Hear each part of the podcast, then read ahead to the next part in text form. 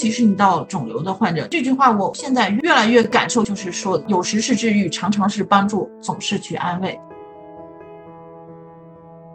老王在那里边一会儿迷糊，一会儿烦躁，瘦弱的身体，然后满身都是管子。这个松喜户穿着红衣服的松喜户，然后看着崩溃了，就跑出去。安宁缓和，他是首先是一个团队，他包括医生、志愿者、放线疗师。他首先第一步是要如实的告诉患者的病情。又是到四十岁之后，我发现哦，孩子去做自己喜欢的事情，我做自己喜欢的事情，然后老公在做自己喜欢的，他喜欢看书，他可以看很长时间，然后我不去搭理他。哎，我觉得这才一件特别幸福的事情。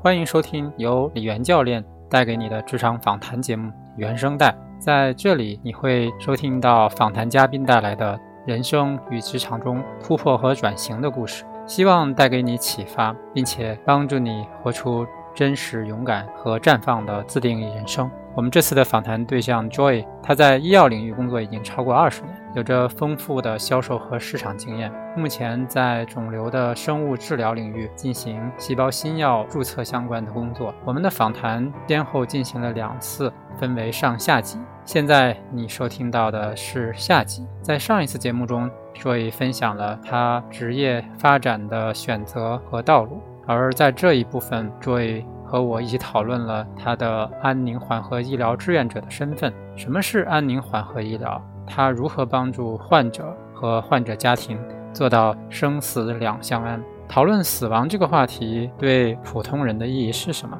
欢迎留言关注和转发，也欢迎关注我的公众号“去活家”。在本期 show note 中，我也会提供一些与安宁缓和医疗相关的信息供参考。接下来就请收听本次访谈。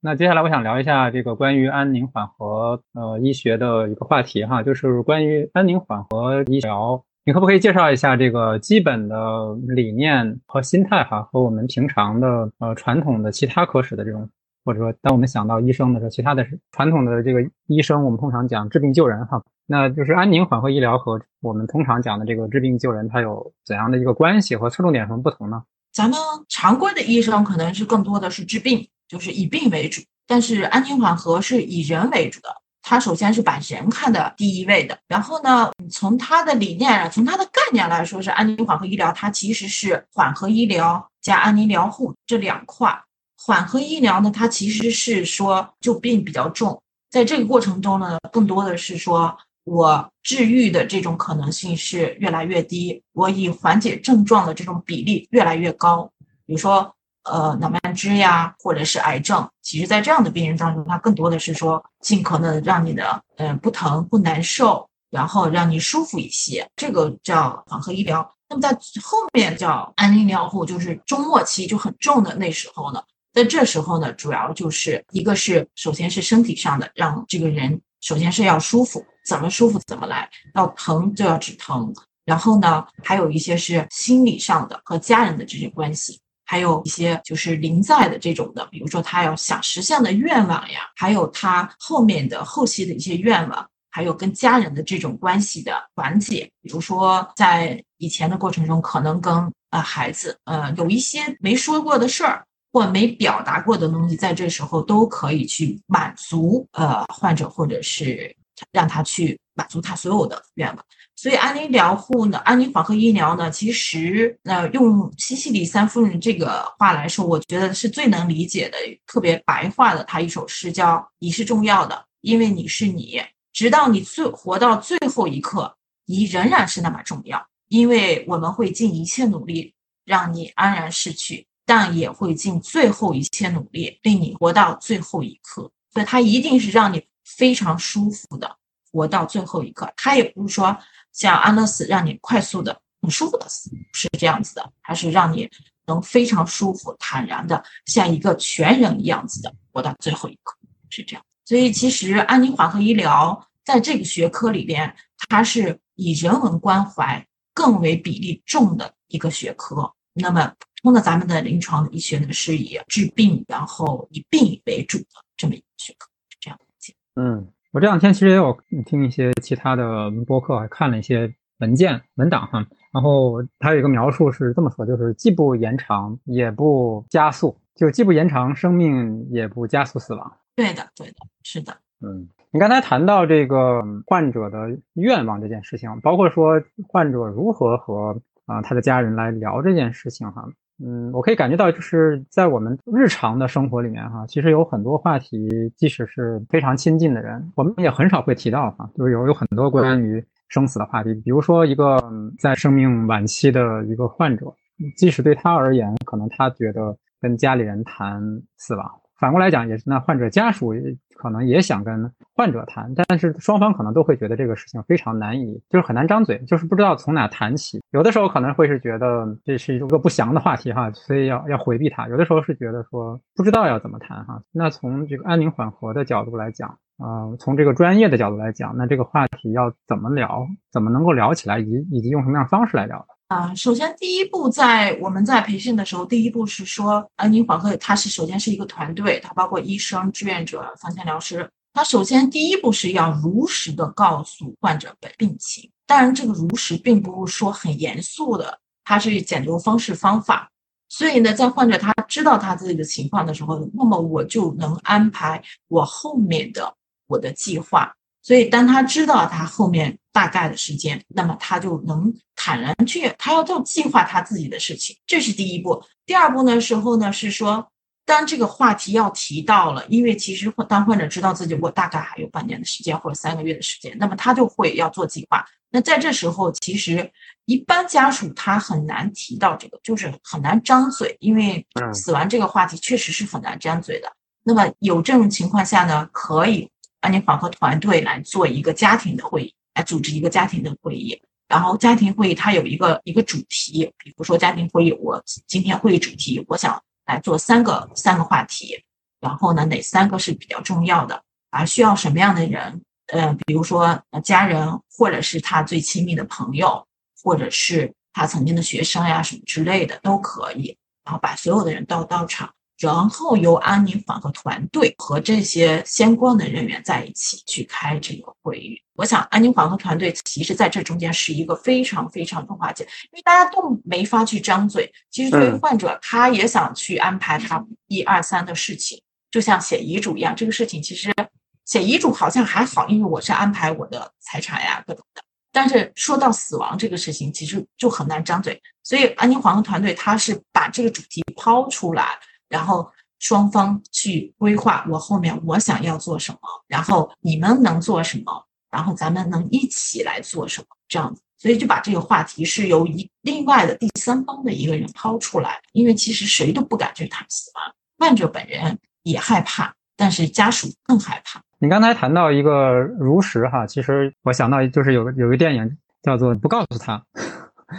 就是。在英文它叫 farewell 哈，就是告别；在中文里面它叫不告诉他，其实就是讲讲里面讲到这个东西方的这种文化的冲撞啊，就是在在欧美可能对于患者的这个知情权，或者说对于他认为患知情权是对患者的一个尊重哈，但是在这个在东方文化里，可能这个还是有一些。文化上的一些禁忌哈，就是假设说患者真的是得的是绝症，通常我们在电视剧里也会看到，通常就是把家属请进去哈，而患者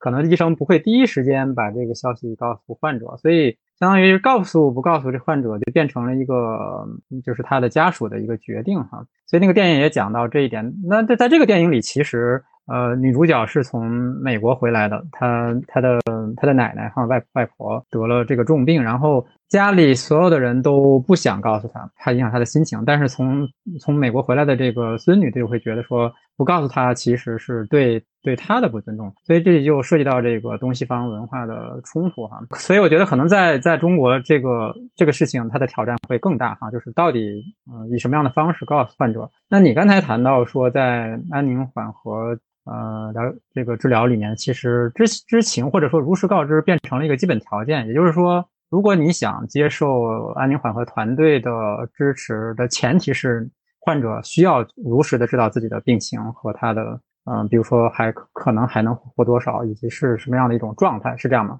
呃，是这样子的，基本是这样子的，理论上基本是这样，但是在实际情况中呢，是有有一些，比如说大部分患者他会说，我想知道我自己的情况，但是也有一些患者他其实是知道，但是他说你不要跟我详细说啊，OK，他其实是内心是知道的，但是他说你不要跟我说那么明白，然后就 OK 是这样子，所以其实，在那个电影我印象特别深刻，是说。结尾，因为他的结尾并没有告诉他那个奶奶到底是去世还是什么样，但是他我记得特别清楚，是说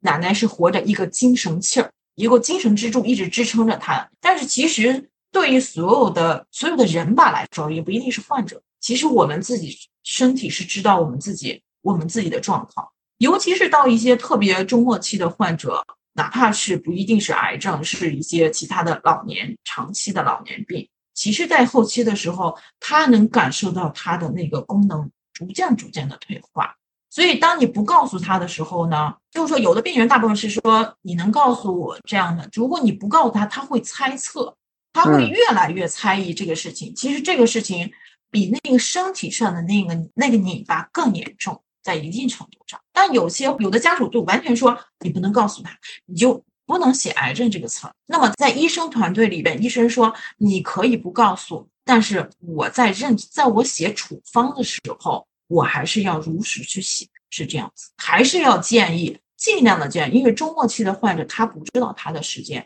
还是要尽量的如实的告知他的病情。但是我们要以患者他想不想知道，知道多少为前提。比如说他他就想知道我到底还有多长时间，我接下来。我我哪个治疗方案是好的？因为你不告诉他的时候，其实他他没有选择权了，是这样子的。为什么针线是基础？是因为他有后面他选择他治疗方案的，他又选择潜伏。比如说你不告诉他，那他后面所有的所有的治疗方案可能都是儿子们、孩子们都去再去商量，最后他认为是好的，但是是不是好的，对于本人来说是不是好的，那不一定。这是所以这个是前提是这样。嗯。呃，那在你培训和这个练习的过程中，你有参加过这样的会议吗？我观摩过，就是在他们在培训的时候，我观摩过这样子的实际的一个，但是我还没有真正的参加过，因为这个也是要做家庭会议的时候，其实是一个需要很大心力和实践实战经验的，因为家属是非常非常的纠结。我我我上次观摩过是一个儿子和一个女儿对妈妈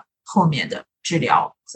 的情况。然后如实的告知，还有后面治疗的一些治疗方案的选择。观摩是是什么意思啊？就是他们在那边做做实实际这样的录像，然后我们可以发给我们看的。啊，就是你你没有在现场，但是就是他们他们对话的那个场景被录下来，所以你你看到当时发生了什么？对对对，是的，嗯。在观摩的时候，给给你留下最深印象的是什么呢？在那个场景里，我觉得非常的非常的实际，因为实际就是这样子的。因为当时的是女儿不接受，女儿是不能接受妈妈妈妈要马上离开这个事情，就是女儿在整个过程都是从头到尾的在哭，然后也不吭声，然后哥哥是非常淡定，反而是嫂子，因为嫂子是一直陪伴这个妈妈在治疗的，嫂子在说的特别多，然后女婿也不说话。所以其实是你看到的是两个主角，因为是儿子和女儿在要去做这个事情，反而是陪伴的那个人一直在参与进来，然后女儿至始至终一直在哭，然后说：“那你觉得后来怎么样？”就是无论医生怎么去说的时候，女儿都都在哭，也不吭声。然后在这个过程中，就是沉默了很久，然后也他们也谈论了很多，比如说。呃，妈妈确实是现在是确实是一步一步越来越差，然后这种情情况下，我们应该怎么下一步怎么办？在这个过程中，所有人都不接受这件事情，他们认为儿子说我妈妈一直在治疗，治疗的特别好，为什么会是这种状态？然后女儿也也不接受，但是事实上就是因为肿瘤实在是没有法控，就慢慢会身体越来越弱。印象中，当这种情况下，我们的那个安宁团团的一个主任，还有一个护士，还有一个志愿者，他们三个人在这种情况下，我记得最深的时候，就当当这种情绪到一定的时候，然后主任说，争取女儿的意见，要不我们先休息一下，就是让她情绪先缓和一下，我们再继续。其实，在这个场合，我相信可能我这样的新手是 hold 不住这样场。也许你特别着急要达成这个会议的一个目标，但是其实。在这个过程中，有很多很多的情绪在里边，你需要去接受这个家属所有的情绪。这里边可能是更多的是共情、倾听，可能真正的要说到很多解决方案的时候，其实是很少很少倾听和共情，这是这个是很重要。你你观摩的这一场，当时患者的表现是什么呢？患者本人应该是一个，呃，我记得是个妈妈，应该是她是个肠癌，后来转移，后期就是很多，我记得家庭条件还不错，做了很多的手术、播放化疗、像就是很积极的治疗，但是在去世在后期的时候，大概好像是一两年就越来越不行，肠梗阻，妈妈也吃不进去，然后也非常非常的不舒服，然后肚子会越来越大，是这样。在这个家庭会议里，那个那个妈妈有发言吗？还是说这个家庭会议主要是在跟跟这个跟家属啊跟家属？妈妈没有在，跟家属。哦，OK，呃，反而是那个嗯儿媳妇说了很多话，是吗？对，儿媳妇是这个妈妈的主要照顾者，就是她婆婆的主要照顾者。然后儿媳妇一直在阐述妈妈前期的治疗，女儿好像至始至终都很少很少说话，一直在一直在流眼泪。所以听上去，可能女儿对于之前妈妈做了哪些治疗以及经历了什么，也没有那么了解。是的，所以女儿不能接受的是说，这个媳妇是其实是至始至终是照顾着，所以她对这个这个婆婆每一步的发展，她其实是经历了这个过程。但是对于女儿和儿子来说，尤其是儿子说，我们之前治的很好，为什么现在就不行？然后女儿说。不能接受的是，说我每过一段时间去看他的时候，怎么就就越来越差？然后而且是每一次都都都都下一个台阶，每一次都下一个台阶，他不能接受这个是这样。所以其实在这里边，我想到我当时想到一个词，是因为那个陪伴者是是最能最能去理解他。嗯，我觉得这又好像又是一个中国特色哈，就是。就儿媳妇在家庭里扮演了很多这个照顾者的角色，我们叫什么？很辛苦的这种付出，其实是儿媳妇在做。因为我自己是有和二伯也都是在疫情这前后几年去世的哈。我自己的那个二伯去世的时候，其实也是相当于是我的大嫂，当时她在身边，所以也是我我大嫂我大嫂告诉我的。就是在那个家庭里面有很多这个跟跟家庭相关的，甚至说决策哈，就跟家庭相关的决策，包括说就是这这些老人的日常的照顾，都是由由这个儿媳妇来完成的。我觉得这可能也是一个典型的中国特色。我认识的世界里边，大部分还是这样子，好像女儿照顾的也去照顾，但是女儿好像是外嫁以后要就不能长时间的去陪伴。是这样子，对，这这个每个家庭自然就不一样哈，就是因因为我我自己二伯和三伯他们是本身就是住在住在农村，所以真的是如果是女儿的话，就是嫁出去基本上就不在本村了。对，是的。然后呃，在村里的这个医疗条件本来就比较差，所以他们都是就是二伯和三伯都是在相当于是在自己家里去世了，嗯，因为也没有就是从农村的角度来讲，这个本身医疗的。设施和条件就很差，所以他没有不不像在城里说你还可以住院哈，在在医院死去，就基本上就很多农村的老人都是就是在家里死去，就是治疗到一定程度也就不治了，就是在家里在家里的病呃床上死去，大概是这样的一个场景。所以我觉得儿就是儿媳妇其实承担了非常多的这种不光是体力哈，就是包括心理上，因为因为你你你要你要陪着这样的一个病人很长时间。对，所以女性在这时候真的是撑起了很大的这个。很大的这个琐碎的事情和心力上的事情。说到那个，我我突然想到了，其实你看，在农村大部分人都在家里去去世的，但是在在城市里边是这样子的。有的人他可以去选择，所以安宁疗护团队他也会去问这个人，他最后的时候他会问，比如说你想在家，就是说有的人他就说我要回去在家里，呃。我不接受，我不接受治疗了。然后我觉得家里是舒服的。然后除非是比如说我发生特殊的情况，那我就到急诊。然后有的人他就会说，呃，就是我也会去问他这样的。有的人说不在家里离开，因为我害怕害着吓了孩子什么。所以他他那么在这里边他就其中就有这样的愿望，那么也会去尽量的去满足他。对，有的时候在城里，因为医疗条件好，所以可能会有更高的比例的人。是在 ICU 去世了，但是在 ICU 去世本身并不是一件啊，就是从从患者的感受上，因为我们在在那个电影里会经常看到，就是患者在啊，尤尤其是像就是你可能接触的更多的就是肿瘤患者，可能就在在那个临死啊去世之前，就是会经经历很多比如说身上插很多管子啊，不管是进食啊还是呼吸啊，呃，所以就是很非常不体面，而且有很多疼痛，所以是非常遭罪的一种一种方式。所以我觉得这可能也是呃安宁缓和在从从患者的尊严上和感受上给患者的一个选择。对。你提到这个在 ICU，其实我们在培训的视频里边有一个叫老王的这个一个视频，他当他应该是有四个儿子，而且家里经济条件非常好，他应该是一个老慢支，就是经常就喘不上气、哮喘这类的。嗯。然后他一次一次的进 ICU，他最后一次应该是在 ICU 住了是嗯一年四个月还是两年四个月？就是 ICU 能住这么久吗？他就一直让，因为他是说。他最后一次是老王每一次发出的声音都是在烦躁，我要回家，要那就是一年四个月，我忘了具体的时间，反正很长，最少是一年以上。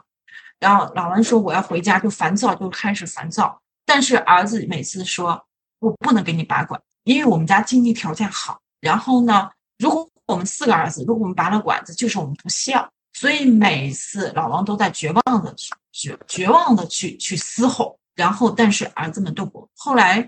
他是因为 ICU，他应该是有一次肺部感染，合并肺部感染。然后就是说，医生就说，就说要不就撤吧。但是儿子，其中有一个儿子，可能有一个孙子要结婚，说孙子下个月要结婚，我们还要再坚持。当时孙子结婚以后，孙媳妇穿着红色的衣服去到 ICU，然后说爷爷我们结婚了什么的。但是老王在那里边。一会儿迷糊，一会儿烦躁，瘦弱的身体，然后满身都是管子。这个松媳妇穿着红衣服的松媳妇，然后看的崩溃了，就跑出去。最后当时是这个场景，就是这个培训视频让我当时是很崩溃的。我是觉得，其实那个老王真的很真的很可怜，而且 ICU 的他都会都会变形了。最后，因为他其实很长时间，然后看起来是儿子们很孝顺，也撑到了孙子结婚的那一刻。但实际上，老王一直在喊着“我要回家，我要回家”，没有人听到他的心声。每天，那四个儿子也会轮流去所谓的儿孙去看爸去给他擦身体啊。但是实际上，最后就是就是这样子的一个一个结局。我我觉得那个。红衣服的松媳妇蹦出去那一刻，和老王这个就是这个场景，让人我觉得很无法接受。我相信，其实也不是活着的人愿意看的。我们今天屡屡谈到文化哈，这是我就我觉得这是在咱们的文化里另外一件事，就是包括就是对于孝顺怎么来理解。有的时候孝顺变成了一个叫什么呢？就是变成了一个我们叫打引号的应该哈，就好像说孝顺它有一个固定的行为准则，就是比如说家里老人。如果病了或者是怎样，他应该怎么做？所以你刚才讲的那个状态，四个儿子他们轮流去 ICU 去帮老人擦身体什么，就是他他像是一个准则一样，就是他应该是这样。但是整个这件事情都没有在关心到底老王自己怎么想。对，所以就提到了说要要知道他到底怎么想。这所以孝顺有时候是说我们是为了做给谁看的？是为了做给自己看，做给社会看，还是做给老王看的？所以安宁管和医疗，其实他在这时候，他希望的是说，就是我们提到的那个，就是五个愿望。他希望在人活着明白的时候，就把这个我选择不选择，我要去 ICU，我选择不选择，我要做插管，我选择什么样的？他希望的是说，我们在活着的时候，就把这个我们在清醒的时候，把这个事情说明白了，跟孩子们一起说明白了。我希望是我要在家里。我希望的时候，在紧急情况下，因为其实 ICU 到急诊 ICU，有时候医生也很着急，也不一定很快的能跟家属他就去做气管切开啊、加呼吸机啊这些。所以其实，在清醒的时候，就跟家里人去交代清楚这些事情，就可以在那个关键的时候做出来，做出来按照患者自己意愿的事情去做选择，而不是说在那时候是被动的，甚至医生说肯定那时候是忙乱。然后医生说叉叉叉，所有的都要上。其实那时候患者自己也没法去表达，但是孩子们也不敢。所以说，重要的事情要早做打算哈，因为一一旦这个事情变成了紧急的时候，脑子就已经不不够使了吧。对你谈到的刚才那个五个愿望的这个生生前预嘱哈，生前预嘱。对，你在你的志愿者的活动中，跟还健康的老年人在谈到这件事情的时候，就是你遇到的老年人，他们对这件事情的态度是怎样的？我记得应该是二零二年的吧，我我记得搜了一下手机，我去在做社区的一个世界安宁缓和日，大概十月份左右的时候，我跟着他们这个团队，聂老师，包括海医的齐院主任，他们一起做社区去做了一次的这样的推广吧。当时还有好像是北电台的去做了。当时我们在社区去一个小广场去做推广的时候，很多很多老人都说：“哎呀，这个太好了，我终于有依据去跟我们孩子们去说这个事儿了。”因为很多老人其实都是送走过自己的父母，他其实知道自己在父母在后期的那个，他非常非常理解他的痛。我记得有一个老人，他特别清楚，他他当时说：“我拿着这个。”我回去我就要这开个家庭会议，跟我孩子们说，因为他说他每次跟孩子女们去提这个话题的时候，子女们都说妈不能说这事儿，还没到说这事儿，或者甚至就说提到说这个事儿的时候，孩子们就就会去别的地方就就岔开了，就压根就不说。所以他当时特别好，他说我终于有理有据，然后他就拿着，因为当时我们是拿着这个纸质版，他说我回去我就要跟我们孩子去正式的谈，我就要把这个签署下来。所以其实是很多老人特别想要去做这个事情，但是他们没有一个，我觉得是没有一个抓手，因为老人不敢谈，孩子们更不能谈这个事儿。所以其我觉得其实作为现在的年轻人来说，我觉得是可以接受的，但是嗯，不能张嘴，不能说啊你生病了，到时候不住 ICU，然后不给你插管，好像是作为我自己，我觉得我也说不出来这个事情。但如果老人就大家在一个这样的环境当中，而且还有一个文字版的这个东西的时候，写下来的时候，好像是稍微气氛要缓和一些去做。所以当时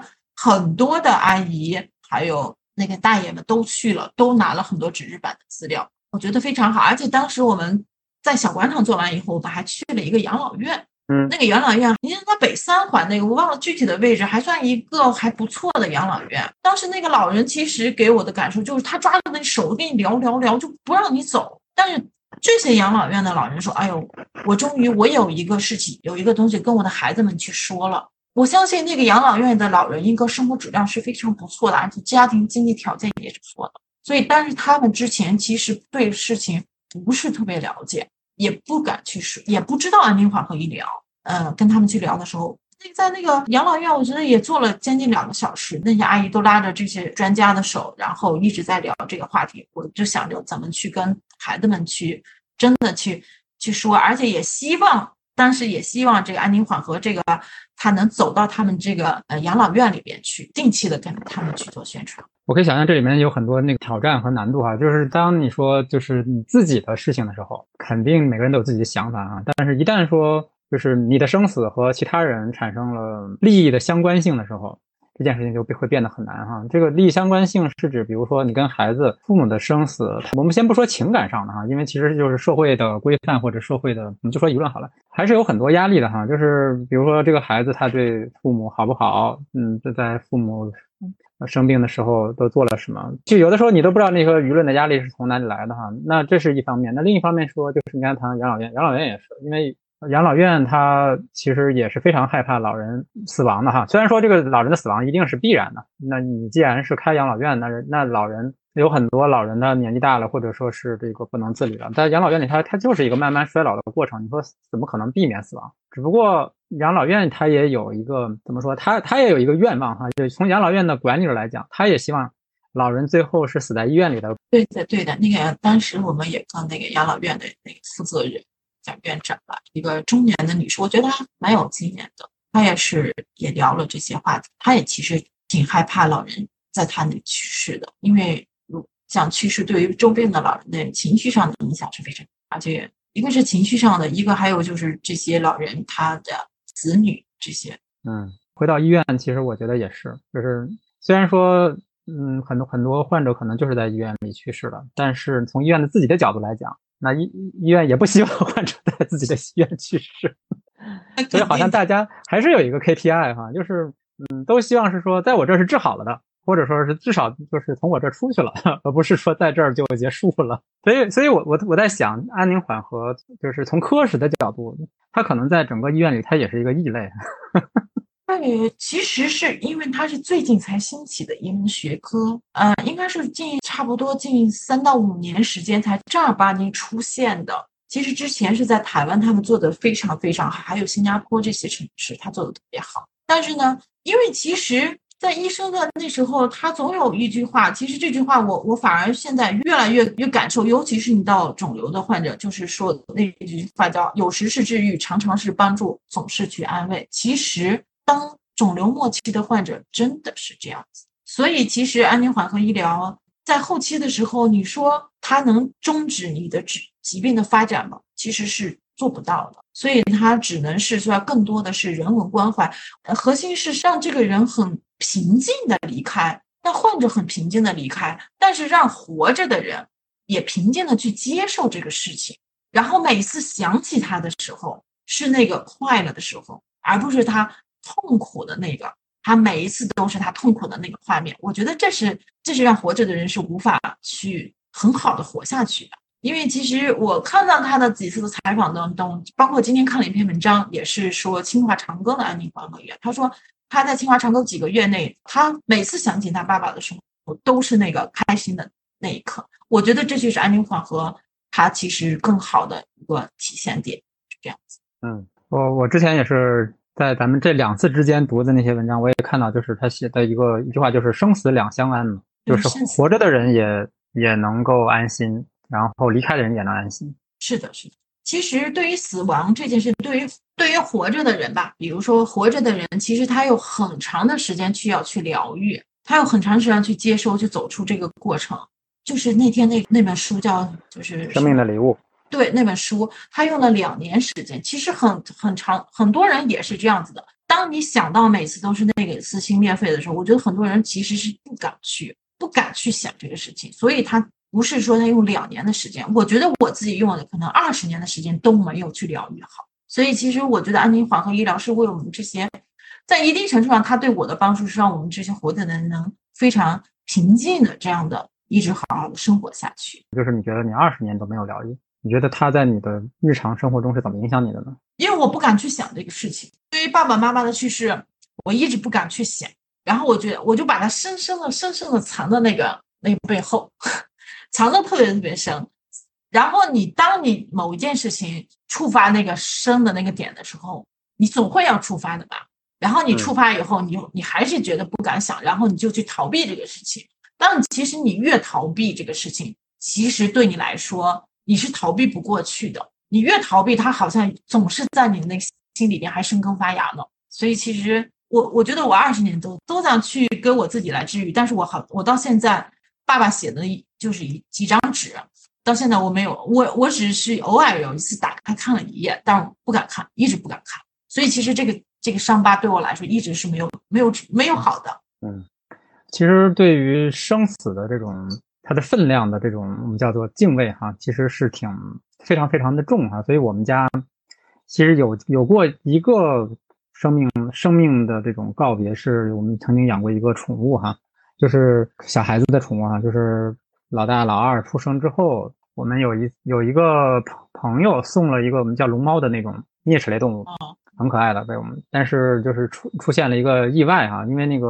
就是龙猫，它需要一个稍微比较大的笼子哈，它不像那个不像是小的，它因为它本身个头比较大，比我们一般想象的这种在笼子里跑的那个叫什么鼠仓比仓鼠要大很多哈，因为仓鼠基本上就是就是可以放在手里哈，但但是龙猫的话，基本上它会比你的一个手掌还要大，所以那个笼子它大概有到我的胸那么高哈，一个大笼子，然后为为了让它有足够的活动量，我们在里面也。买了那种就是分层的板子啊，还有金属链儿啊，让它可以爬呀什么的。结果有一天早上，就是非常非常意外的发现，它被那个就是它在从下层一个板子爬到上层的那个过程里面，那个高度特别的巧，它就被那个链子缠住了脖子，他就相当于是憋死了。当当时也是嗯非常怎么讲，就是非常难受哈。但是在在我们家还是对于告别这件事情非常重视哈。嗯，所以当时是我带着，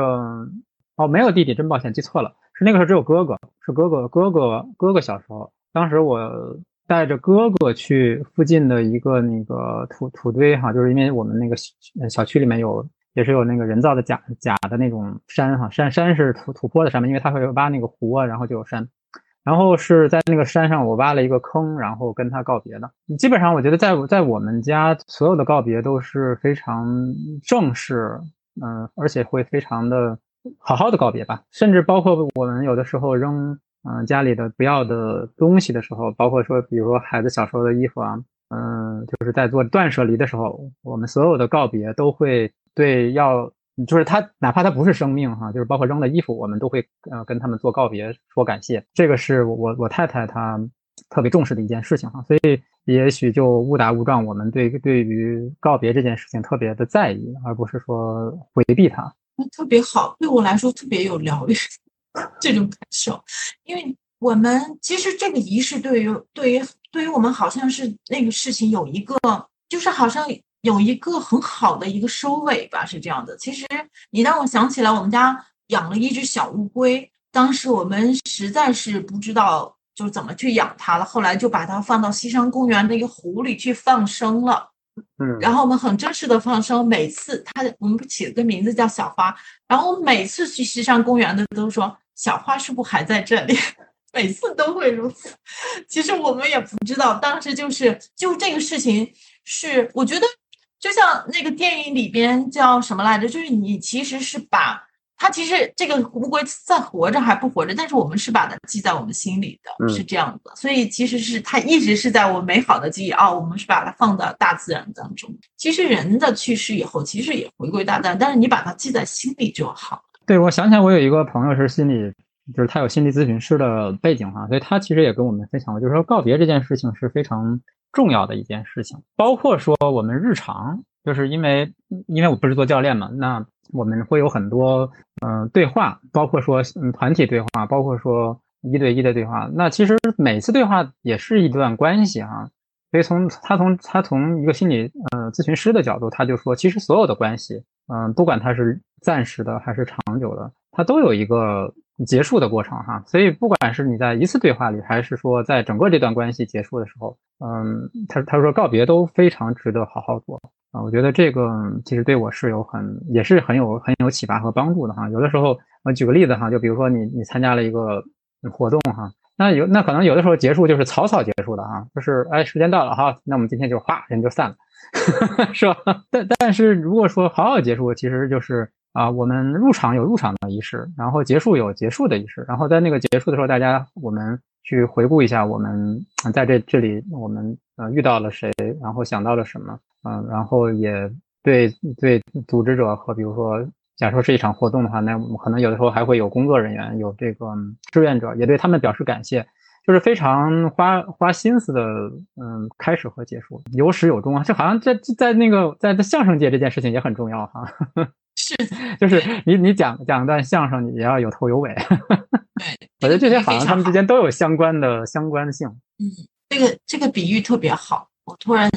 想到，确实是对于这个关系的这个，就是有始有终是这样子的。所以就是有始有终这件事情，好像是一件非常重要的事情，好好的开始，好好的结束。所以我就想到说，嗯，包括说你像像我们有的时候觉得看看日本连续剧哈，看日本电视剧就会觉得，哎，日本人好像。特别讲究仪式感，吃饭之前也要有个仪式哈。可能放下筷子那一刻又有一句话，我觉得也有它的道理哈。对对，是的，你这么一说，是非常，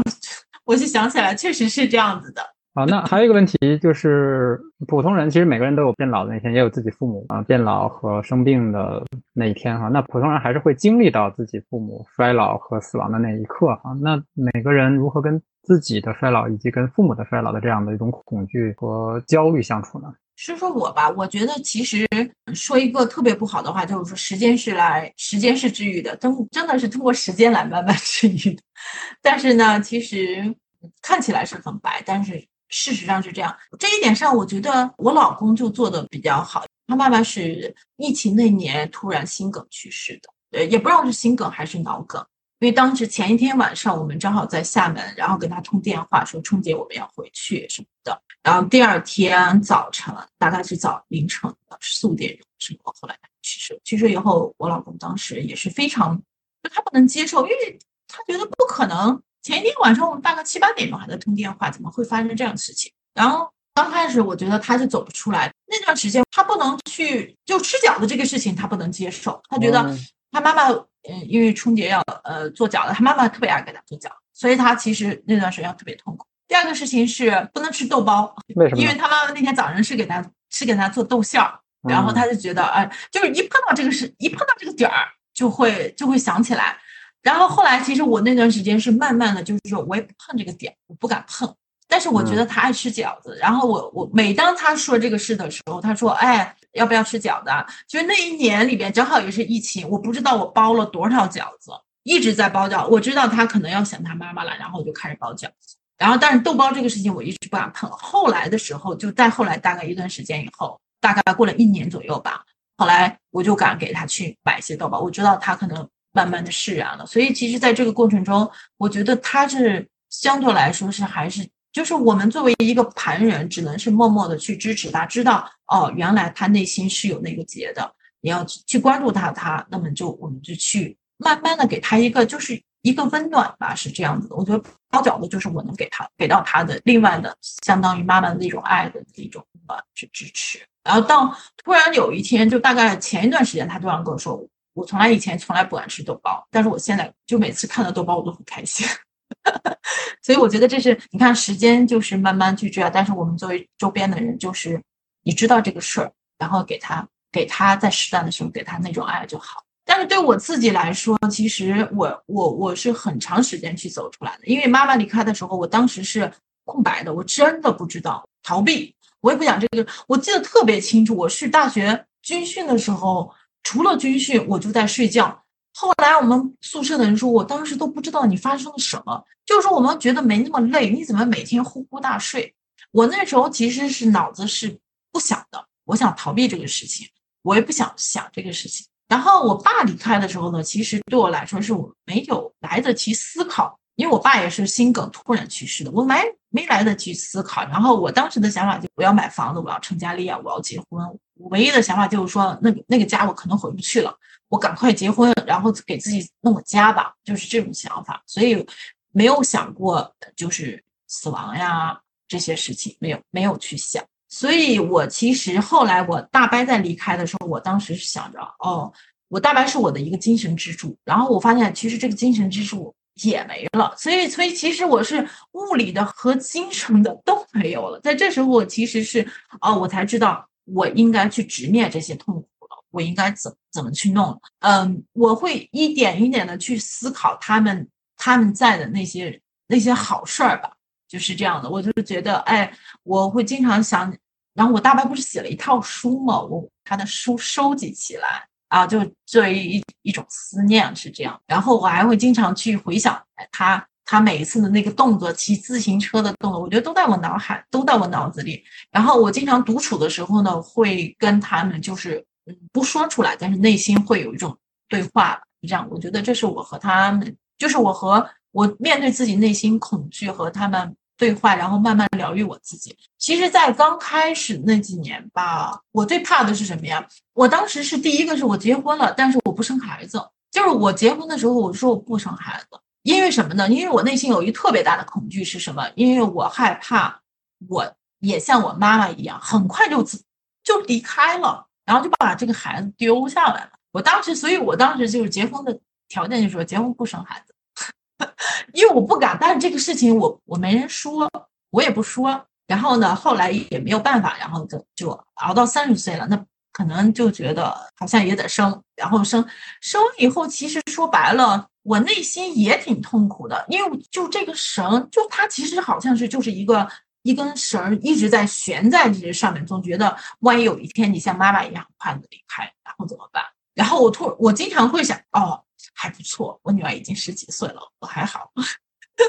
然后经常会这样，但是现在我其实是好多了。我其实是觉得现在就会时常去去做什么，就是我会写，比如说我会痛苦的时候，我会去写下来这些事情。跟我妈的对话，跟我爸的对话，还有跟我大爸的一些对话。然后我会时常还独处的时候，或者我其实也不知道那叫冥想，我会去想象啊，我会躺在一个什么样的地方，他们都在，然后还挺温暖的一个场景。所以我觉得这是一种慢慢的疗愈。所以我现在也经常还会跟我的女儿去聊哦，原来妈妈是什么情况去世的，爸爸是什么就是说好像把他们去世这个事情，他们生前的一些事情是可以放出来去跟我女儿去聊的。然后，我觉得对于死亡，最少至于这个心结，好像没有深深的去埋在那里不敢碰了。就是现在好多了，就可以去面对死亡这个这件事情，好像跟他们的关系呢也可以有梳理了。以前是不敢碰，完全不敢碰的，现在就好多了。然后，其实关于老这件事情呢，我觉得每个人都害怕老，我也害怕老，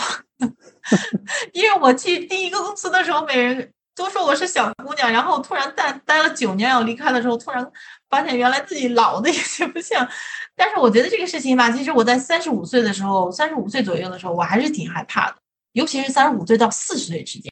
但是对于老是特别恐惧的，就好像第一个事情是害怕了，过了四十岁以后就会真的会出现疾病呀，这种这种癌症呀，就反正就是各种事情。第二个事情就是。不知道怎么面对四十岁以后的日子。后来，其实当我发现，当你拥有，我觉得四十岁之后才是我真正活出来的那个样子。就那时候，其实你你接受你的老。我刚开始因为我头发上面有点秃，我就觉得啊，我肯定是不会不会变成白头发的，因为我先掉光，然后才会变白。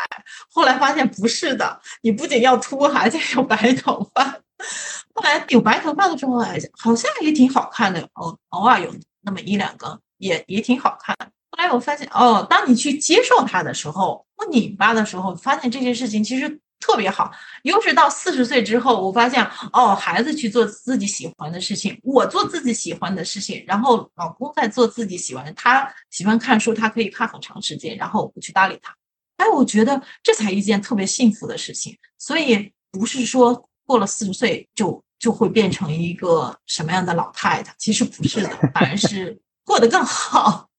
是这样。我觉得可能跟我和那段关系、跟父母那段，还有大班的那段关系的梳理也有很大的关系。我好像其实不害怕，不害怕自己死了。其实我有一段时间特别害怕，因为到大概呃三年前吧，四十岁之后。我们家里边就是哥哥姐姐每年都会做胃肠镜，我也会，我也加入他们的这个队伍了。因为我们父母都是胃癌去世的，害怕有这个遗传基因，所以我们刚开始是哥哥姐姐在做，每年去体检。后来我也加入队伍。其实我每次说实话拿那个病理报告的时候，我还是很害怕的，特别害怕。但是其实你做了两次很坦然的时候，发现哇，没关系的，无论是什么样子的，都是要活着的嘛，对吧？而且这段时间好好的活，想做什么做什么。所以我觉得我活得更更坦然了，就是更接受这个这个现状，反而活得更好了，是这样，没有那么就不得不再拧巴了，是这样。谢谢你的分享啊，其实这段还蛮重要的，因为如果你不讲出来的话，可能普通的没有经历过这这样的遭遇的人，其实很难想象，嗯，就是心里会有多少种不同的结，或者说有多少种焦虑、担心。甚至说像闹钟一样哈，就是或者说像定时炸弹一样，你特别担心说到什么时候这个炸弹嘣一下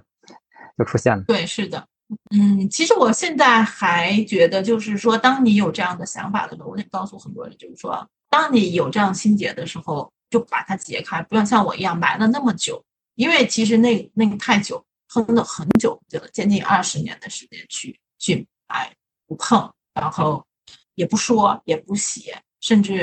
跟亲密的人或者闺蜜什么之类的来说，然后当你你其实去跟自己和解的时候，这个事情都不是事儿，就反正反而会更好，是这样的。就是就像安妮缓和的，他那个理念是说，当你就是面对这些心结的时候，然后你要去找一个人去找一个人去倾听，一个人能听得下去，你就去把它说出去，否则自己就太孤独了。嗯，是的。我们山西还有一个特别不好的传统，就是嫁出的女儿不让回家上坟，所以其实就是我我这个话是没法去诉说的，没有没有出口。没法吐槽，就是我们的文化里有 有有太多的东西对女性太不友好了。对，是的，是的。嗯，我觉得这这段补充的确非常非常重要。嗯，因为它是你特别特别有自己的感受的东西哈。嗯，可能会对很多人有有有启示。而且你刚才呈现的那个状态哈，就是你说四十岁之后才开始活出自己的这个状态，我觉得是非常很多人都想都需要的一种力量和希望。希望对大家有点启发吧，因为我三十岁到四十岁之间确实是最拧巴的那段时间，就是各种害怕。跟我老公说，生完孩子说要离婚的话，你把孩子带走不要。我都觉得我当时是想想那有多大的一个一个害怕的心结在里面。在在那个恐惧里，你怕的是什么？你是怕孩子要面对这件事情，还是说你怕？我我其实是一直是害怕我走妈妈的那妈妈的那条道，就害怕她。嗯，我妈妈应该是四十多岁或者是五十岁左右的时候离开，所以其实我那时候觉得，哦，好像突然有一天我也得了癌症，然后不行了，然后你说孩子多痛苦，那索性不让他看到这个，然后我就不要。就不让他经历这件事情，是这样。那时候可能是一种下意识的保护吧，我觉得。所以我觉得那根弦一直悬在头上，就是特别害怕。你越害怕，其实越害怕，是这样子的。这可这可能是一个人类无解的题，就是对于，就是我们的很多恐惧都是来来自于想象。是的，对于就给自己设了很多。我们对于无法验证的这种未来的可能性的恐惧，就是越越是越是来自于未知的恐惧，它越是。嗯，怎么说？无比强大，无比黑暗。但是我就觉得我把那个恐惧是吹了，吹了，吹了，就是满身都在，就那个泡泡，我永远都在那个恐惧的泡泡当中。嗯，所以你现在更多了一些直面的勇气。对我现在可能就很坦然的去谈这些话，谈把它谈出来了，甚至跟孩子呀、跟家里人去聊天、开玩笑的时候也会说，是有这种情况。所以，嗯。我就觉得，当当其实你坦然去面对这个事情的时候，反而反而不害怕那些。但是当然，你说真正当有一天你突然躺在，其实躺在手术台的时候也是很恐惧的。但是，呃，但是你不会日常生活都活在那种恐惧泡泡只是你在那个场景当中，每一个人其实每一个为医生和就是你真的站在站在那是医生和你医生躺下来也是完全不一样的。相信每个医生也是这样子。嗯，医生也是人嘛。对，是的，是的。因为我我听过两次的访谈，就是医生说他在手术台上去做被做手术的时候，他就突然一下理解了患者是什么样的一个心态，自己的命运交给了别人。我第一次做手术就是这样子，我当时觉得我是笑着进去的，然后突然出来的时候就开始哭了。就开始不停的哭，然后我就发现哦，原来当你在手术台上的时候，和你站在边上完全是不一样。所以你实实习的时候的在在医院的那些都并不不能减少你自己躺在上面的那种无助感。对，真的是没有，真的是特别特别无助。所以其实对于病人来说，医生要做的那个共情的能力是非常非常重要，是是非常重要的。并不是说你给他能治好病，其实大部分时间还是要共情到他。嗯，那我们今天的内容也差不多哈。你觉得在经历了这一切之后，你觉得自己和以前有什么不同？如果我们以一个旁观者的角度，你会发现自己跟以前有什么不同？你觉得这段人生经历，虽然它它是一个漫长的人生经历哈，它到底带给了你的是什么呢？其实我是找回我原来那个自己了。我发现，其实我刚毕业的时候也是很很优秀、很有力量的一个。在职场上是一个很优秀的一个儿，在这二十年当中，说实话，前十年的生活是给我我自己把自己笼罩在那个恐惧的罩罩里面，就是我自己是一个很有力量，逐渐逐渐好像是萎缩了。但呃四十岁吧，四十岁之后，二十年后四十岁，我重新找回自己，我发现其实我还和那个二十岁的时候那个自己一样，是有特别有力量的一个，能做到。完全是我那时候能做到我想要做的那个样子，这样子。其实我想要什么，我想要去做什么，我就可以去做什么，真的是这样。在那时候，我就想，我想，我想去做一个销售，哎，真的是能做好。但是我现在，我想，我想能做很多事情都可以去做。四十岁之后重新找回自己。那我们谢谢你的分享和你的时间。今天这期原声带就到这里。欢迎留言反馈、关注、转发，也欢迎关注我的公众号“去活家”，有趣的去，生活的活，理想家的家。期待下期节目与你再见。